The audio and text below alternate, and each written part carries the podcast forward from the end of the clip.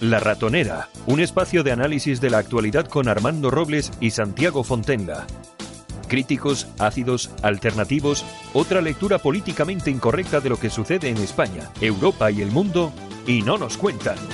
Y hasta Málaga que nos vamos como cada mañana y tenemos a nuestro amigo, compañero y colaborador de Al News aquí en Radio Cadena Española, Armando Robles, director de alertadigital.com. Armando, buenos días.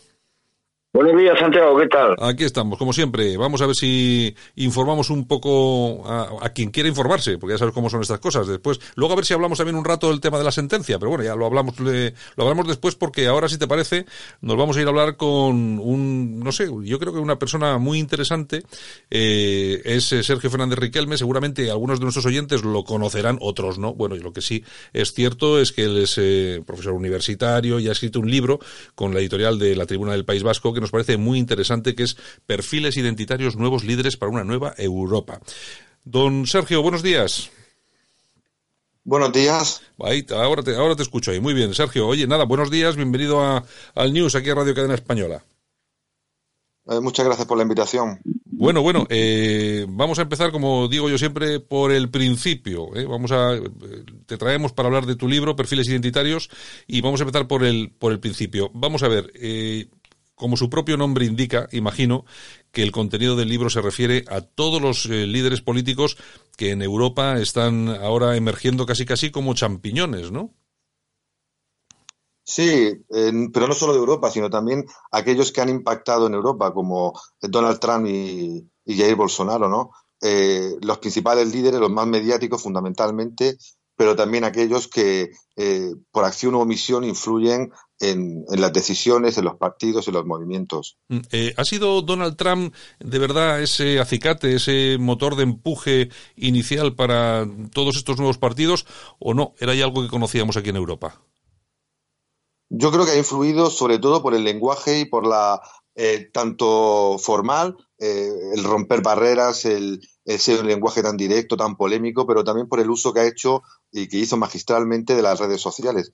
Hasta ese momento eh, era patrimonio de la izquierda el uso y abuso de las nuevas tecnologías, pero la derecha eh, tradicional eh, con Trump se subió al carro de las nuevas tecnologías y yo creo que es un, es un aspecto que ha influido muchísimo, como hemos visto ahora en la campaña de Vox, en, el, en la difusión y en el cambio del mensaje político del, del, del pensamiento nacionalista, conservador, soberanista. Sí, porque hay, hay una cuestión que es muy interesante y es cierta, y es que Vox ha hecho una utilización de las redes sociales muy importante, Quizá también, y yo creo que incluso en algún momento se pasó de frenada porque dijo que no necesitaba para nada los medios tradicionales, sino que simplemente con, con Internet, con las redes sociales y tal, le bastaba y le llegaba, y se ha demostrado que no. Yo creo que todos los, hay que hacer a todos los medios, pero sí es cierto que con eh, los escasos medios que defienden las, eh, no sé, las posiciones de la derecha, no sé, tradicional, conservadora, alternativa, pues hombre, sí que es cierto que hay que tirar por redes sociales porque son una nueva una nueva ventana no para ver el paisaje y ese paisaje son los los votantes que ahora mismo y sobre todo los más jóvenes sí que se desempeñan con mucha más asiduidad en esto de las redes sociales.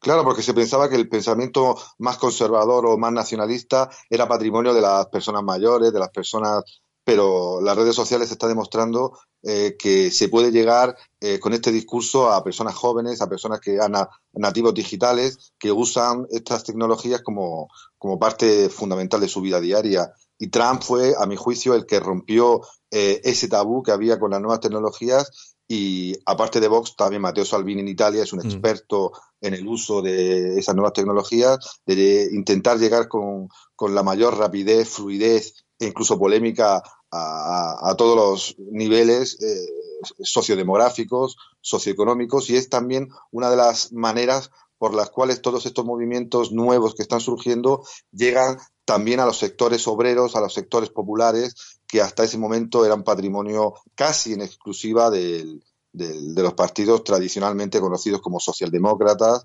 etcétera. Sí, porque aquí yo me acuerdo cuando eh, Trump utilizaba Twitter para comunicar sus, bueno, sus, no sé, sus pensamientos o lanzar esas noticias que él consideraba importantes, había mucha gente que se lo tomaba a broma. La cuestión es que hoy mismo eh, Donald Trump, a día de hoy, tiene 67 millones de seguidores en, en Twitter y yo creo que eso es un gran medio de comunicación alternativo que les sirve para transmitir perfectamente y además que lo hace de forma muy inteligente y polémica. exactamente. Y además, por desgracia, cada vez se lee menos. El BOE, dudo mucho que la inmensa mayoría de la ciudadanía lea el BOE, lea la legislación, eh, los periódicos tradicionales han desaparecido prácticamente y ahora todo el mundo pues estamos conectados a un móvil y, es donde llega la información, donde llega el debate, donde llega la polémica y que es complementario también o incluso yo creo que eh, el famoso debate presidencial donde Vox también consiguió una, un impacto notable, eh, se marcó por, esa, por ese cerco, por ese cordón sanitario que se intentó eh, aplicar a Vox y que se difundió también por las redes sociales. Yo creo que también influyó en que muchísima gente luego viera el debate presidencial o la mismísima entrevista a Santiago Bascal en el hormiguero, que yo creo que alcanzó récords por el, intento de boicot que se hizo en las redes sociales. Eh, Armando, yo creo que tenemos en, no solamente en Europa, como bien dice Sergio, sino en todo el mundo, un abanico, un ramillete de líderes políticos de la nueva derecha, de la derecha identitaria, como queramos llamarlo, que es muy importante, desde polacos, húngaros, americanos, franceses, en España, en Brasil, que también ha sido toda una sorpresa lo de Bolsonaro, pero incluso yo incluiría casi casi hasta Putin, eh, Armando. Sí, si me permite una breve reflexión de Santiago, porque esto del término identitario es relativamente reciente, de hecho coincide con la eclosión política de Donald Trump, pero como es un tema que viví en primera persona laboralmente, me refiero en la melilla de principios de los años 80, tengo que decir para hacer justicia, yo creo que podría ser un buen tema para un futuro trabajo, un futuro libre, que el primer grupo español auténticamente identitario fue un grupo nacido en Melilla en el año 1975, el año del fallecimiento de Franco, que fue la Asociación Pro Melilla, que ya en el año 75 y 76 hablaba de la islamización de la ciudad y se oponía a las élites financieras y a los organismos supranacionales eh, responsables, según ellos, de la de, de, una pretendida reversión demográfica de la ciudad de Melilla. Yo creo que algún día habría que hacer justicia y cuando este término era ignorado por la amplia generalidad de los españoles, ya hubo un grupo en Melilla a mediados de los 70 que hablaba de estas cosas. Posteriormente, este, este testigo lo cogió un medio de comunicación al que siempre habría que hacer justicia, que representó mucho para mí, que fue sin duda, eh, me, me, marcó el camino de por dónde tendría que transcurrir la información en España, que fue Minuto Digital. Minuto Digital hablaba de todas estas cosas que tienen hoy que con el ideal identitario, cuando estos que hoy juegan a ser identitario en España estaban en la órbita del liberal conservadurismo. De hecho, Vox nace en el 2014 como un partido liberal conservador, no nace como un partido identitario. Oportunamente, de una forma oportunista, se enganchan a lo que entienden que es un viento a favor que está recorriendo toda Europa a raíz precisamente de la explosión política de Donald Trump. Entonces yo creo que hay que hacer justicia a todas esas personas que cuando todos estos que hoy se apuntan al identitarismo y veremos mañana dónde van a estar, pues ya eh, intentaban concienciar en las peores circunstancias posibles a la población española respecto a los a los riesgos que evidentemente lleva implícito este programado plan de reversión demográfica que sufre nuestra nuestra sociedad. De ahí que hoy, en una mañana como la de hoy, pues quiera hacer justicia lo que ha representado para la consolidación precisamente de ese espacio identitario eh, plataformas intelectuales y periodísticas como la que representó Minuto Digital, incluso plataformas políticas como la que representó a mediados de los años 70 la Asociación Promelilla Provi. Eh, Sergio, eh, dentro de ese abanico de líderes eh, europeos y mundiales vinculados con el tema identitario, con esos perfiles identitarios que has realizado, ¿cuál destacarías, aparte de Trump, lógicamente, que yo creo que es lo más de lo más, pero cuál destacarías?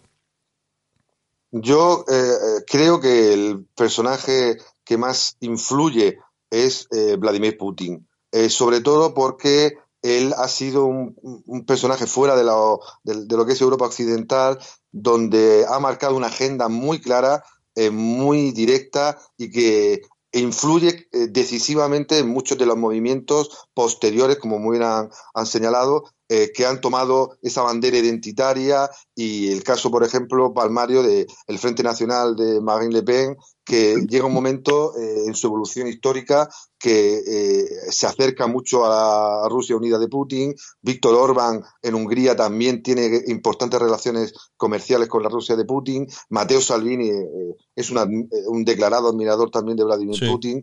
Eh, y, se ha convertido en un icono también, más que por el conjunto de ideas o valores como como, como un icono al que, al que seguir, sobre todo para eh, romper una de las grandes barreras que impide la generación de un movimiento eh, supraeuropeo a nivel, a, nivel global, que es la, el eje euroatlántico. ¿no? El eje euroatlántico, la presencia de Estados Unidos de la OTAN, eh, eh, influye decisivamente en la división eh, en varios bloques del movimiento que ahora se denomina soberanista identitario. ¿no? Y el caso palmario lo tenemos en Polonia, un país que, que eh, hace bandera de la identidad nacional polaca, pero que en política exterior es un clarísimo aliado de los Estados Unidos de Norteamérica.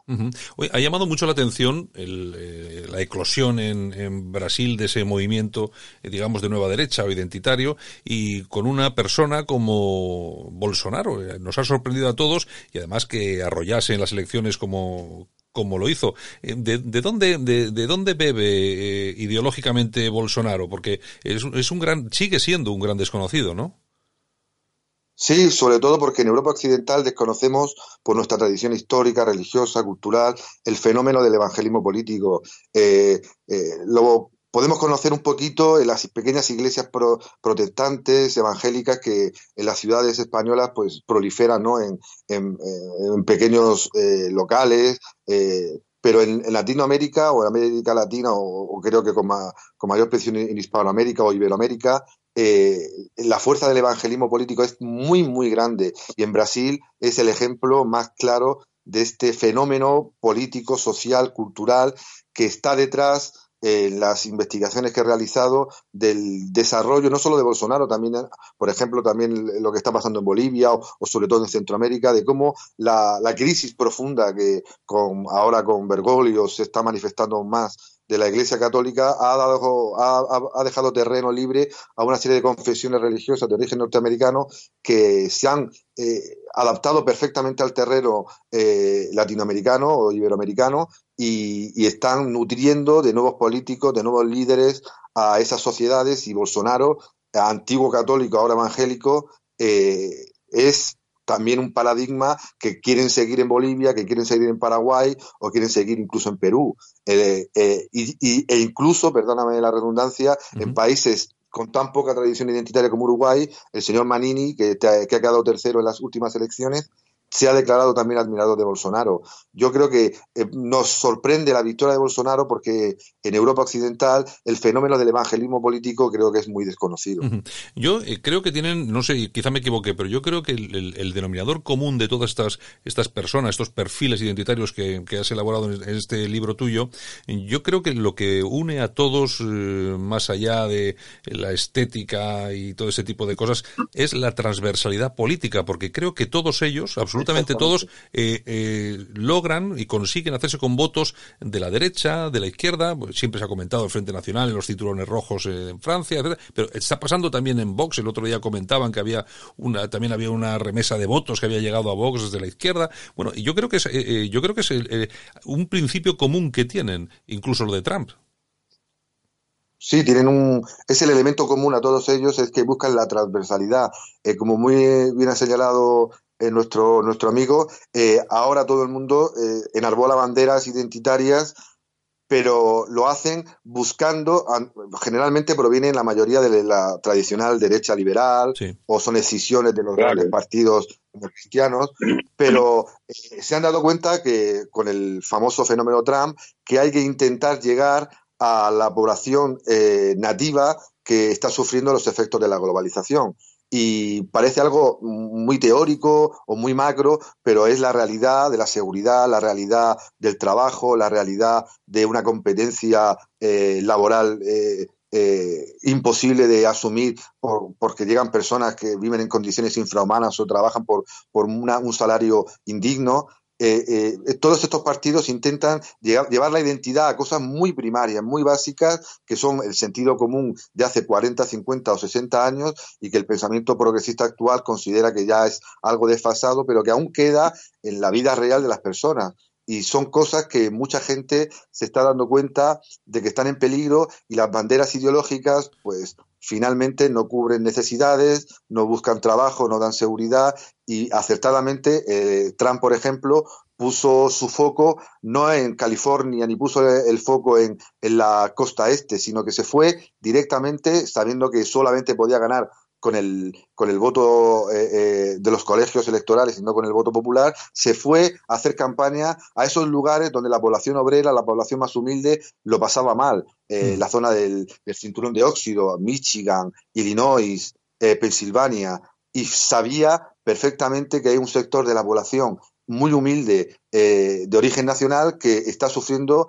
en la vida diaria, tanto real como simbólicamente, y están superando todos los, como muy bien has dicho, todos los eh, límites que tradicionalmente se situaban a la izquierda o a la derecha. Son movimientos, por ejemplo, el caso de Polonia, donde su discurso social es mucho más progresista que la llamada izquierda eh, eh, tradicional.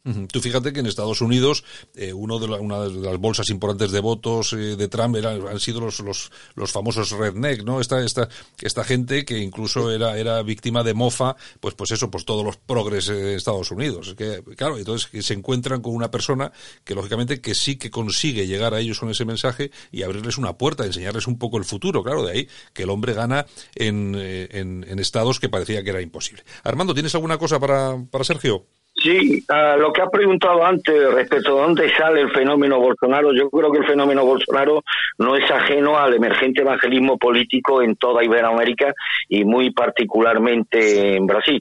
Eh, más allá de que las diferencias que existen, que son no son no son baladíes entre los distintos grupos identitarios europeos, por ejemplo, el Frente Nacional pues pone mucho el acento en las cuestiones republicanas y laicistas, que por ejemplo no tiene nada que ver con lo que defiende el identitarismo polaco y demás. Pero hay una cuestión que me va a permitir, querido Santiago, que estoy muy interesado en, en conocer la opinión del compañero de, de Sergio. Tú sabes, Santiago, como yo opino, yo estoy convencido que las etnias son el fundamento del carácter y de la razón de ser y de estar de las comunidades nacionales europeas. Mi pregunta a Sergio es qué importancia se le debe dar o debería dársele al racialismo, al, racialismo perdón, en la configuración del pensamiento identitario en nuestras naciones europeas. Eh, es fundamental, es la cuestión central, el nativismo, eh, yo lo defino así siguiendo la tradición francesa, eh, sobre todo ante las cuestiones, los debates sobre la, el, gran, eh, el gran cambio que se quiere hacer sociodemográfico con las migraciones, pero también depende del país. Y obviamente hay países que tienen una eh, identidad étnica mucho más marcada, sobre todo en Europa del Este, pero claro, tenemos la experiencia española y la experiencia española es fundamentalmente la hispanidad. Sin esa realidad, España creo que históricamente tiene eh, poco, poco sentido en nuestro pasado, en nuestro presente y en nuestro futuro, sobre todo ante una realidad migratoria que vemos que es muy difícil de controlar.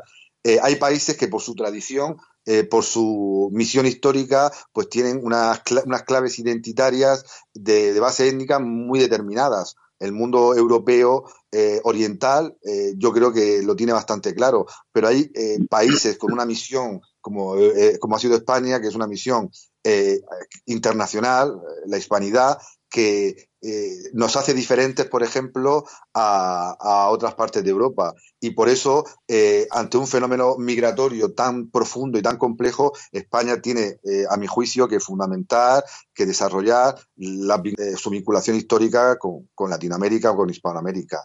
y, es un debate que, que, es muy profundo y creo que también es muy diferente dependiendo del país, ¿no? Y su bagaje histórico. Eh, Sergio, eh, me gustaría también eh, analizar un, durante un segundo eh, las diferentes posiciones, eh, no ya tanto de los líderes como de los propios partidos políticos que lideran, para la redundancia, eh, en Europa, porque tenemos eh, cuestiones tan, tan, tan diferentes como a Orban en el partido, en el Partido Popular Europeo, tenemos a Vox, socio de los Tories, tenemos a Le Pen y Salvini en un grupo que no tiene nada que ver con, con otros partidos también del, del entorno, etcétera, etcétera, etcétera. Tenemos a Gerd Wilders que está con ellos, pero bueno, hay una serie de cuestiones ahí. Eh, mm, eh, ¿dónde nace la diferencia para que cada, eh, siendo partidos identitarios, y personas y esos perfiles identitarios que tú analizas en tu, en tu libro, siendo y lógicamente buscando, como estamos aquí hablando, esa línea transversal que es común a todos, mm, ¿por qué cada uno recala en un grupo europeo diferente? vamos a ver, ¿tantas diferencias hay entre los grupos al final ideológicamente o es que simplemente son cuestiones estratégicas? Son cuestiones estratégicas y también cuestiones de tradición ideológica o nacional. El primer eje, creo que lo he señalado antes, que es, por ejemplo, la cuestión euroatlántica. Hay países que, que son eh, claramente partidarios de su vinculación con, el mundo norteamericano, con la OTAN, mientras que hay otros países eh, que hablan de un mundo multipolar. Eh, la segunda gran diferencia está en cuestiones económicas, y, lo antes, y lo ha señalado nuestro compañero antes.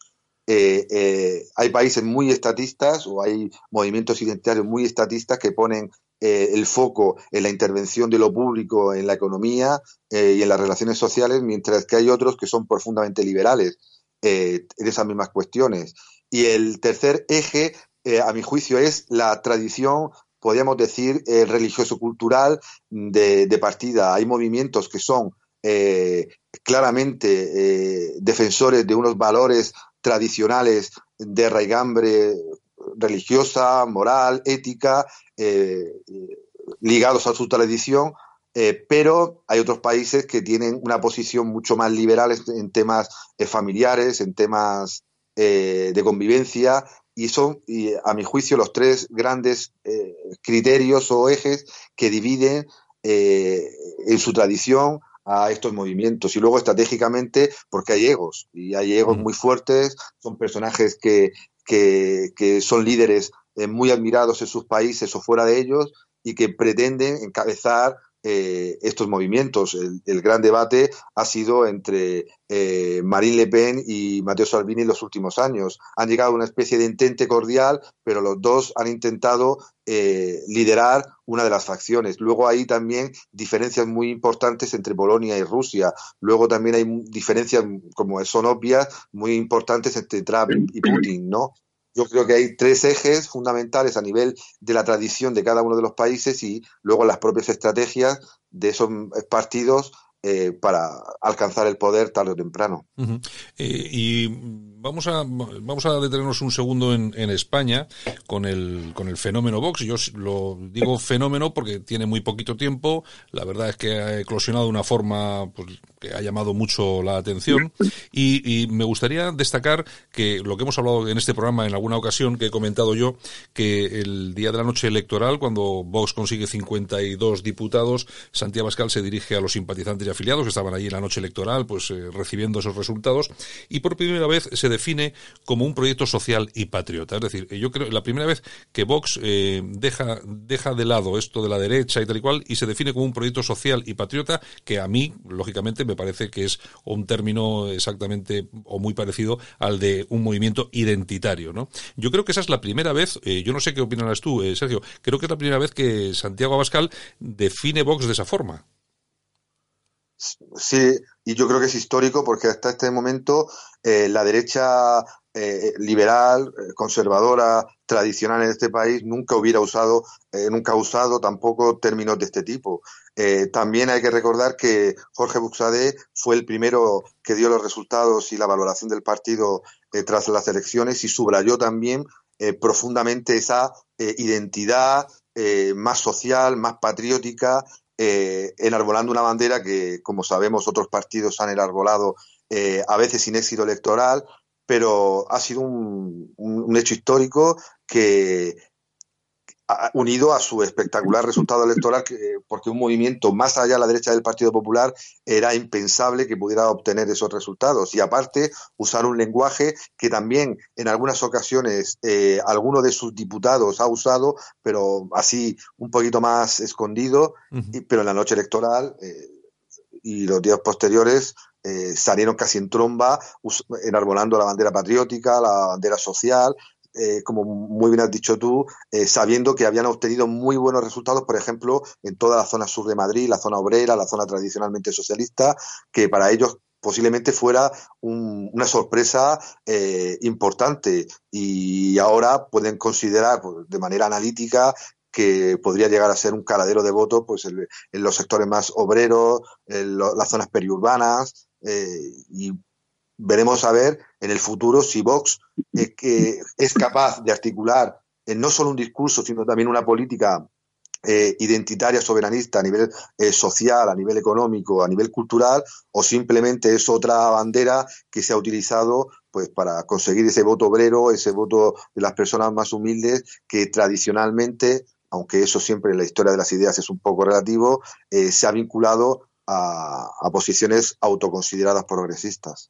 Armando, ¿tienes alguna cosa más para Sergio? Sí, muy brevemente, Sergio, como sabéis, han existido, bueno, eh, Vox, evidentemente el gran acierto de Vox fue detectar que había un espacio electoral identitario que ha sabido eh, ocupar en muy poco tiempo y en eso no hay que restarle un ápice el mérito y la visión que han tenido. Pero en España ha existido tradicionalmente muchos partidos pequeños, pero partidos con un fuerte perfil identitario y demás, incluso mucho más acusado que en Vox. porque estos partidos no se han consolidado, no han conseguido los éxitos electorales que han logrado Vox, pese a los muchos años que llevan prácticamente defendiendo lo mismo. Quiero referirme Democracia Nacional, España 2000, Plataforma por España. Puede, puede haber tenido algo que ver, porque ya sabemos que la, la explosión de este tipo de grupos políticos, Sergio, nunca es casualidad. Podemos atribuir que el éxito de Vox ha podido venir determinado en buena medida por estos que mueven los hilos de algunas decisiones que tienen que ver con los pueblos europeos, de que les ha interesado a estos grupos fácticos de presión o globalistas, que ese espacio identitario que más tarde o más pronto que tarde se iba a ocupar en España como en el resto de Europa, lo ocupase precisamente un partido como Vox, una suerte de disidencia controlada como Vox y no un partido, no un grupo con un perfil identitario mucho más acusado como en el caso, por ejemplo, de Democracia Nacional. ¿Qué opinas? Pues podría ser una hipótesis muy, muy posible. Pero claro, eh, también hay que ver que eh, estos grupos identitarios que en España han existido eh, nunca han podido llegar a un gran acuerdo entre ellos. Ha habido muchos egos y, creo que todos lo sabéis muy bien. Han habido muchas divisiones, se han dividido en, innumerables grupúsculos. les ha costado una barbaridad a veces crear convocatorias electorales conjuntas. han llegado tarde a veces a la modernización del lenguaje, a la modernización de, la, de los discursos. Y, Vox también hay que señalar que se ha nutrido de muchos de antiguos miembros de esos grupos. ¿eh? Han sabido utilizar, eh, sobre todo a nivel local y a nivel autonómico, a personas que anteriormente estaban vinculadas a formaciones identitarias clásicas. No solo han bebido del PP, o de ciudadanos, de gente que ha salido eh, eh, expulsada o, ha sido disidente del Partido Popular, eh, por ejemplo, sino que también han, han, han utilizado o han traído a sus filas a, a muchos eh, eh, antiguos militantes de, otros partidos identitarios más pequeños, de los que han aprendido pues eh, la movilización más, más local y que creo que también han ayudado un poquito a perfilar ese discurso. La hipótesis que establece puede ser muy cierta porque Vox se ha ido con el Partido Conservador inglés y con la Polonia de Kaczynski y que son partidos de un eje euroatlántico muy claro. Eh, yo creo que la hipótesis que estableces eh, puede ser cierta, pero también hay que señalar que Vox eh, en algunos lugares de manera muy destacada utiliza discursos de antiguos movimientos identitarios españoles y además tiene en sus filas a antiguos miembros y además muy destacados en algunos casos de o, ya desaparecidas o aún minoritarias formaciones identitarias. Bueno, eh, yo creo que yo quiero acabar con una, con una cuestión. Antes te preguntaba por la por la, una cuestión común que tenían todos estos partidos, que era esa transversalidad. Pero yo creo que hay otra cosa, hay otra cuestión común a todos ellos y quiero que quiero preguntártelo a ti. Y es que todos tienen, todos han buscado de alguna forma eh, el beneplácito, todos han viajado a Israel porque mm, eh, creo que hemos pasado de los partidos que eh, veían a Israel de una forma un tanto extraña y tal y cual a un grupo de partidos, todos ellos identitarios, europeos, que no, ah, no voy a decir yo que rindan pleitesía a Israel, pero que sí se han preocupado de viajar, de reunirse, de ponerse la equipa, etcétera, etcétera, etcétera. Eh, ¿Por qué crees que se ha producido este, este tema? ¿Simplemente para, para intentar lavar algo la imagen o porque efectivamente eh, hay algún tipo de solidaridad o alguna cuestión así con el, con el pueblo, con el Estado judío? A mi juicio, creo que se cumplen las dos eh, eh, ideas que planteas. En primer lugar, intentar quitar esa supuesta sombra de antisemitismo de los movimientos tradicionalmente de la llamada extrema derecha o ahora derecha identitaria, derecha nacionalista, que ese, esa sombra eh, nunca más sea un lastre electoral o un lastre ideológico para poder tomar el poder, para poder ser parte de, eh, de coaliciones, ¿no? Ser un, blanqueamiento, ¿no? De un pasado supuesto que tuvieron, pero también porque eh, en algunos de estos movimientos yo he detectado que el miedo a la islamización es mucho más poderoso que, que ciertas reticencias al Estado judío, ¿no? Y a veces, ¿no? El amigo de mi enemigo o el enemigo de mi amigo, ¿no? Esa famosa eh, regla de tres que eh, ¿no? cultural, simbólica, parece que une a gente que eh, parece que sería imposible que anteriormente estuviera unida. ¿no? Yo creo que las dos ideas que planteas pueden ser, y no tan paradójicamente, ser las dos caras de una misma realidad.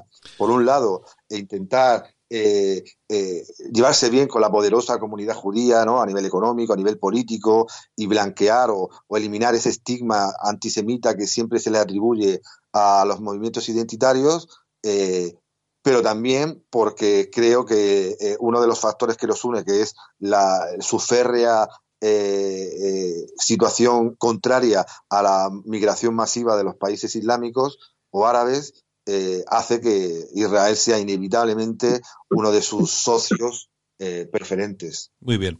Pues bueno, yo creo que ahí coincido plenamente contigo. Bueno, pues Sergio Fernández Si me permite, ah, Santiago, un, apunte muy breve. Recordar para hacer justicia que el libro fantástico de Sergio Fernández Riquelme, Perfil Identitario, ha sido editado por la Tribuna del País Vasco, por nuestro buen amigo Raúl González Zorrilla, que está haciendo un esfuerzo absolutamente encomiable y titánico por unificar precisamente a las principales referencias del pensamiento conservador en nuestro país. Efectivamente. Bueno, yo lo había, yo lo había comentado al principio, lógicamente ah, pues no, no, sí, no nos, no nos podemos olvidar de, nuestro amigo Raúl, no, no nos podemos olvidar. Bueno, eh, Sergio, pues eh, nada, eh, muchas gracias por estar con nosotros aquí en el News, aquí en Radio Cadena Española. Sergio Fernández Riquelme, autor de, bueno, autor, en esta ocasión ya volverás, espero que vuelvas para hablar de otro libro que ya tienes ahí, que ha visto la luz, pero bueno, hoy hemos tratado este, aunque el que el otro que tienes ya ahí a la vista, pues está es muy interesante. Pero este es perfiles identitarios, nuevos líderes para una Europa diferente. Para poder comprarlo, lo mejor es meterse en la tribuna del País Vasco.com y desde ahí Amazon y poder hacerse con él. Pues muy interesante. Muchas gracias, Sergio, por haber estado con nosotros. Y ya sabes que esta es, tu casa y esperamos verte por aquí de nuevo, ¿de acuerdo? Pues muchas gracias por todo. ¿eh? Venga, muy bien. Eh, Un saludo.